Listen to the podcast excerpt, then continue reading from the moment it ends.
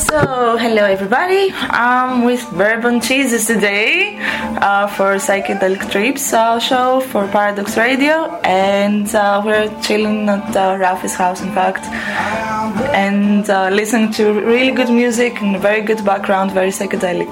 Uh, Hello. how would you introduce yourself since we're talking about it? How uh, would yeah? If I had to choose, I'd choose the blues. Alright. Like that's my motto.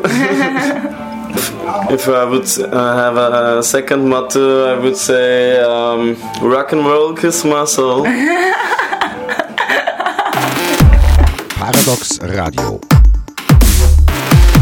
Wir stellen die richtigen Fragen. Why is that? Why uh, does that describe you? Um, because like the roots are blues are the roots of everything, you know, of every music, Like very modern music, yeah. and rock and roll is just like one step uh, higher you know it's like coming from the blues out and yeah at myself i see me as a rock and roll guy but now i'm playing a one-man blues project so it's like both sides. Okay, and um, so it's like I, it's your roots and music's roots, the, the blues and the rock and roll, and uh, has it followed you like all along, or is it like um, I don't know were you uh, were you influenced by it like from the beginning, or did you have uh, other influences? Because all around me I see like very very psychedelic stuff. Your table and the walls, the posters, even the colors are very psychedelic. So how did you choose yeah to play blues? At the beginning, uh, I start with 60s and 70s rock and psychedelic music, and I really love Jimi Hendrix and all these other guys playing a very hard electric guitar. And after a while, I found out uh, how they learn their own style because they study the old blues guys from the 30s and 40s. And so um, I found, uh, I- so. Uh, thought, okay, then I have to check out the old blues guys to find the roots and my own style, and that's the best teachers, like the old Johnny Lee Hooker or, or Muddy Waters. Or Robert Johnson, all these famous names, but there are also many unknown guys playing a very tough style and very interesting style. And uh, who would you point out from them? Like for you as your the way you're playing, for example, because I've seen you in live and it was very, very harsh, but I mean it in a good way, harsh. You know, like uh, playing the guitar and destroying the guitar, but not destroying the, the guitar because we respect the guitar. you know, and uh, I was thinking, okay, Rafi is the only person that could do that as a performer. Like uh, that, I give you the right as an audience that yeah, I love what I see right now, and I, I had combined it like that. So uh, the way he played was, in fact, blues, like Robert Johnson blues style. But on the other hand, I could say like the more uh, hard part on it, like Jimi Hendrix and so on. So uh, from the unknown figures that you talked about, uh, do you have an influence on the way you play? Or would you point out some some specific guitar player? No, I can't. It's just like from the beginning I learned playing guitar. Uh, I have a very harsh style, and uh, I also like to punch on an electric guitar and, and to figure out what sounds coming out. You know? It's like you can make more sounds just playing the instrument. Yeah. Yeah. It's the one thing, and the other thing is that the, the search for a real good tone, and the real the search for the good tone is. Uh, most uh, like two like 80% from a good tone coming out of the fingers. So you have to figure out the right techniques and mm-hmm. how you're playing a good tone on the guitar. And that's the two I things. didn't know. And also, like the third thing is that I like, you know, trashy guitars with a own kind of soul. You know, they're sometimes very hard to play, and so you need more energy Yeah. for the same tone. And Yeah, that's true. yeah, that's true. And uh, what about uh, the the singing? Your songs uh, that you play. So, uh, what are they about? What is the blues about in the end? yeah, the blues. What's the blues about? the blues is like. the Uh, blues that you play. Yeah, for me, blues is like our own kind of feeling. It's like hate or love or anger. It's like our own category of feeling. Mm-hmm. But you, if you had the blues once, you had it forever, you know. And so it's like if you come to this feeling, it's the blues. It's it, for sure it's matter what you're singing, but at the end, if you have the blues, you got it, and if not, you can't learn it or you can practice it. It's just like if you have it or not. Yeah. And the people would felt it's like the same, you know. How do you, uh, how do people react when they see you on stage? What uh, comments do you get? I don't know. I just play three or four shows now, and um, I felt like that the people uh, was like staring and was like standing and staring at me and are like they weren't amazed in a kind. I don't Were they connected? yeah, but uh, it's it's hard to say, you know, because when you're playing, you don't it doesn't matter too much to you. No, okay. But I felt like that most of the people uh, like it, but they don't know what to do with it, you know. They don't know what to do with it. That's interesting. Yeah. That's really interesting. Okay, because like in a way you're you're putting a uh, conflict to them or uh, like a doubt or I don't know, just but give them something to work on. it's like you know, for I think it's like the opposite of easy easy listening, you know. Yeah. And so that's why I mean they don't know what to do with it. Uh, Should I dance or should I shout or what? That's great. and uh, what about uh, your next show? I see here that you have. Uh, uh, you're playing in Cafe Carina the 17th Yeah. of uh, this month.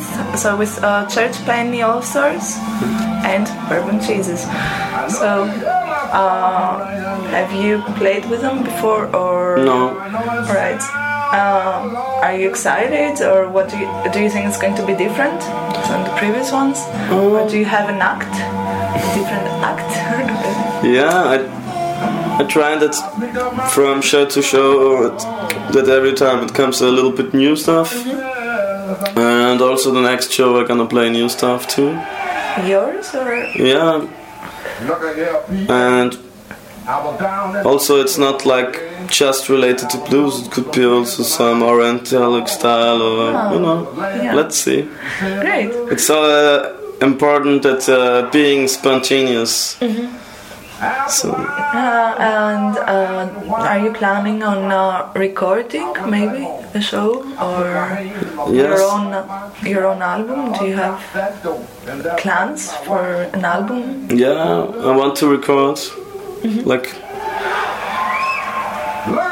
I'm not sure if I should. Uh, I have like two different kind of plans, but uh, I don't talk so far Okay. it.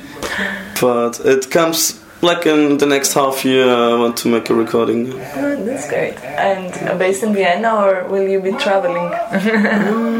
Let's see, maybe in Munich. In Munich. All right. But it's also possible that I make a, a special single.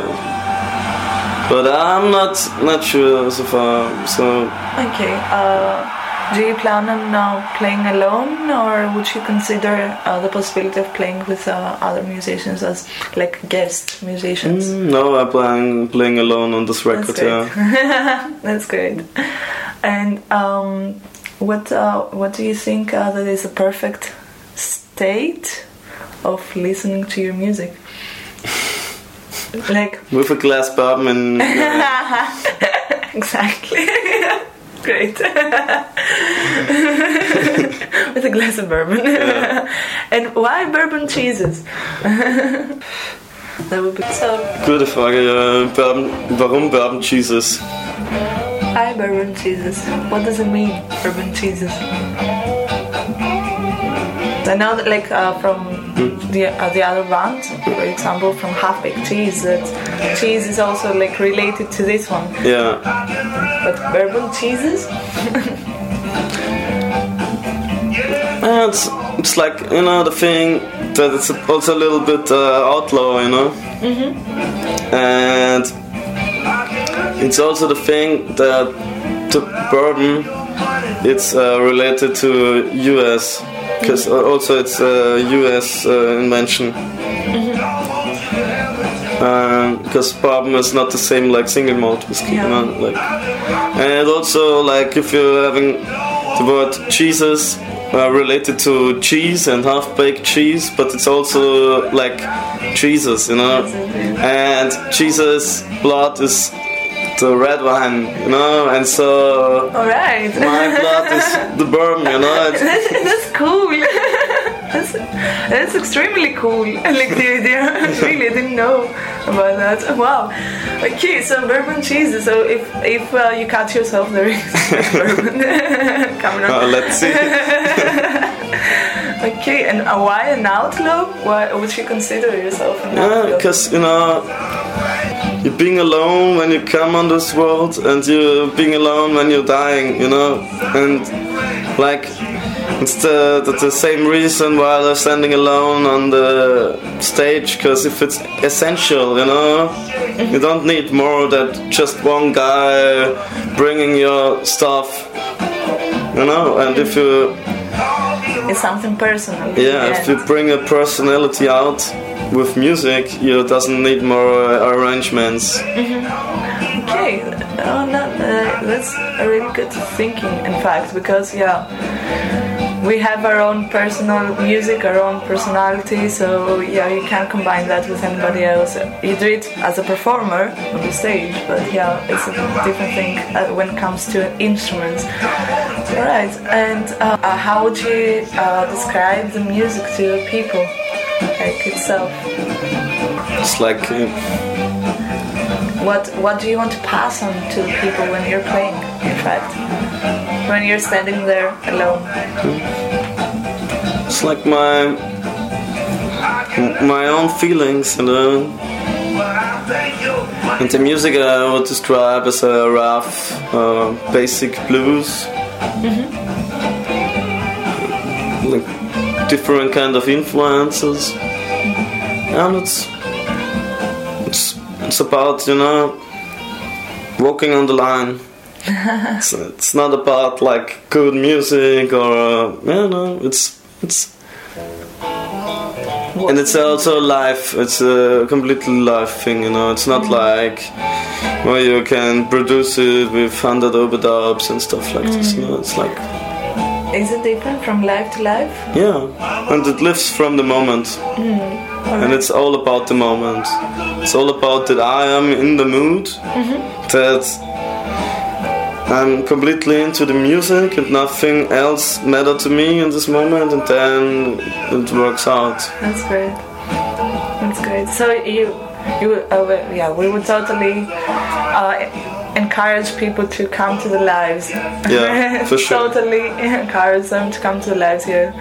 Just have an experience from close. In fact, um, do you have any more uh, lives arranged like for November or December? yeah the next on the 15th of december in Českela, Krems. Nice. and in Vienna or uh, and the next show in vienna is like uh, the 17th? the 17th yeah. Okay, and uh, apart from Krems, will you go like a tour or? Oh, not now, but like the second gig I played was in Munich on Space Schüssel. Uh-huh. It was also great to open the Space Schüssel. yeah. And yeah, from time to time, you know, met people and and then you know it's happened. It's it's come to me like. uh, But I'm not big planning. I try to play every month a gig, but let's see. All right. And uh, do you uh, find differences between um, the places that you've played? Yeah, from the sound aspect, totally. But from the main game, not. Because it depends, like, depends on me and my. You know, if I have a good day or I have a hangover, it could be also good for the show. But you know, like, it, it depends more on these things, you know. Yeah. Okay. And uh, if you were about to to choose a guitar player or a singer, like from the past, to play with together or to jam together, which one would be? Mr. Lee. Yeah, right. yep. And I can't tell you why, because he related the blues with the boogie. Oh, you're right. And for me, it, I think it's the, f- the first guy who was making the relation of blues and boogie, and he was a big influence for many guys, mm. And for and you also too. for me. yeah. and for you too. And um, uh, what about um, like um, like when you're when you're uh, traveling, for example, like you're going maybe to Krems or Munich or so on. Do you do you uh, feel it like a challenge? Because it's like your own show, you know. Yeah. It's not as if you're traveling with people or you're playing with other people. It's like your own show. Do you see it like a challenge, or how do you? Th- what do you think before you go on stage and traveling from place to place? Um, I try to. I try that everything I use on stage I can can carry alone, you know. Okay. So I have two guitar cases. I have like one effect. I use mostly the amps, what they're using there and the locations. Mm-hmm. And I have my textbook because uh, I'm not just playing blues. Uh, I also read text in between the songs, uh-huh. like lyrics and political stuff. Uh-huh. And also sometimes I use my own recorder, like for myself, that I have like a feedback, you know. and yeah, like the last show before I going out of my flat to the, the last show, you know. I listen to a Beatman record because mm-hmm. it's like one of the trashiest guys that ever that I ever heard, you know. And I really love Reverend Beatman because he's so wild and have like so much rock and roll. So it gives you the motivation. Yeah, and at least he's a really good reverend, you know. And uh, if you were about to pass on a message to the people that hear you now, for example, what would that be? Um, you know, there are so many messages out there. If you come to my concert, to my concerts, you know, then you feel my message. Eh, As long as there is bourbon as well at the bar. Of course. Yeah, of course. All right. Um, yeah. Thank you. And Thanks.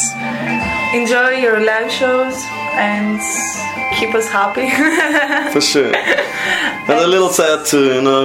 Really, would you like to to give me a performance, a short performance, Yes, of course. live? Of course. All right. Ladies and gentlemen,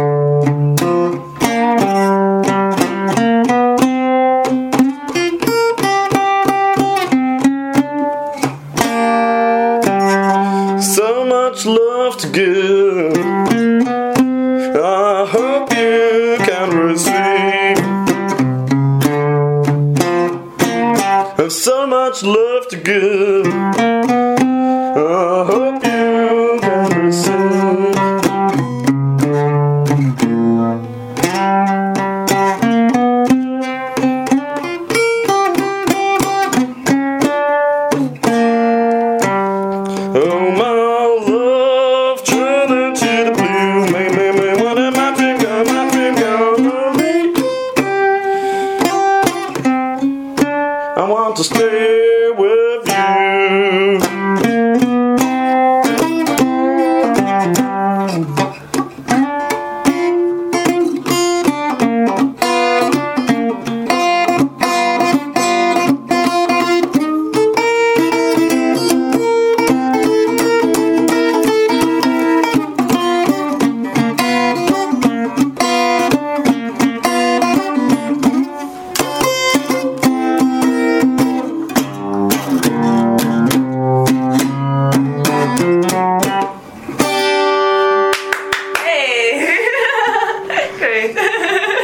That's my 64 Silvertone guitar.